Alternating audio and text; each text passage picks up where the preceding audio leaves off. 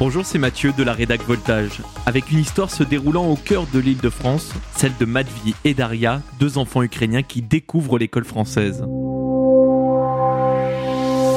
Je m'appelle Matvey, j'ai 9 ans. Je m'appelle Daria, j'ai 9 ans. Je suis ukrainienne. Pour rencontrer Matvie et Daria, direction le Rincy en Seine-Saint-Denis où ils sont scolarisés.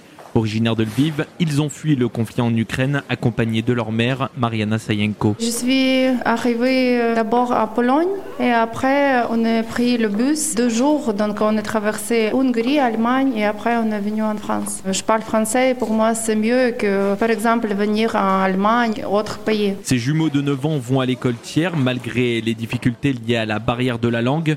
Et même s'il y a la guerre dans leur pays, il était nécessaire de reprendre le chemin de l'école. Pour moi, ça a été très important parce que déjà, elles sont restées en moi euh, sans euh, rien, comme ça, c'est dur. Quand on est venu ici, c'était un peu dur pour eux. Ils ne voulaient pas euh, aller à l'école parce qu'ils ne parlent pas français. après deux semaines, ça va parce que tous les enfants sont en classe très gentils, la maîtresse aussi très gentille, donc ça va. Maintenant, c'est beaucoup mieux. Des amis de la famille leur ont proposé une solution d'hébergement et la mairie a fait en sorte que leur accueil soit facilité.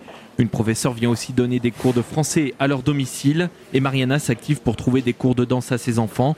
En Ukraine, Daria et Madvi pratiquaient la danse de salon à haut niveau et ils aimeraient retrouver des cours adaptés en Ile-de-France. Le sport qui se révèle d'ailleurs être un échappatoire pour ces enfants. En mathématiques, il faut faire les multiplications, mais quand c'est les autres, euh, rester une heure, euh, quand tu comprends pas la langue, pour les enfants, c'est pas facile. À ce moment, il aime bien nager, comme ça, il peut sortir du bâtiment. À leur arrivée, la famille a été bien accueillie avec des cadeaux et des mots de soutien, surtout venus de toute l'école. Mais les liens se créent surtout au moment de la récréation. Il y a Anaïs et Kléber, 9 ans, qui partagent de nombreux moments avec eux en dehors de l'école. Moi j'étais contente qu'il y ait des Ukrainiens qui viennent en France pour euh, aussi étudier ici. Ils peuvent au moins compter sur ce pays. J'ai aimé qu'ils soient là avec nous, protégés de la guerre. Ma mère est polonaise et donc euh, je sais dire quelques mots et quelques phrases en polonais. Donc en fait nos mamans elles ont discuté et après euh, Mariana nous a proposé d'aller jouer chez eux. Je trouve qu'ils se sont déjà bien intégrés. Ils se sont fait des amis et je pense qu'ils sont très heureux d'avoir atterri dans notre classe parce que Madame Gage, elle est très gentille. Du côté du personnel enseignant, on se mobilise aussi avec des cours spéciaux pour les élèves allophones qui sont donnés régulièrement dans la semaine.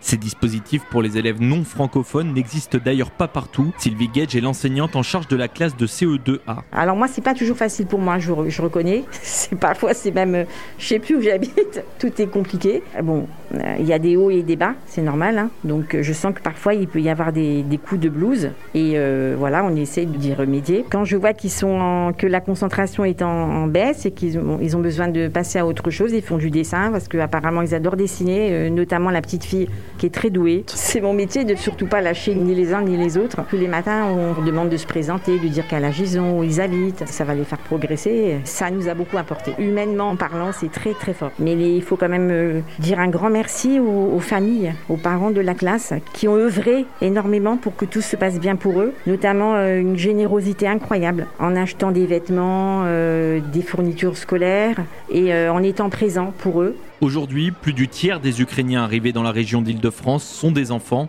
et souvent, comme Daria et Madvi, accompagnés de leur maman, leur père étant mobilisé sur place pour défendre son pays. Mariana a une formation en linguistique. Aujourd'hui, elle aide d'ailleurs les réfugiés au centre d'accueil de la Porte de Versailles et notamment, elle effectue la traduction. Voilà, j'espère que ce podcast vous aura permis d'en savoir un peu plus sur l'accueil de ces enfants ukrainiens en France. Vous pouvez retrouver des images et des compléments d'information sur notre site voltage.fr et je vous dis à très vite pour un autre point d'actu ici en Ile-de-France.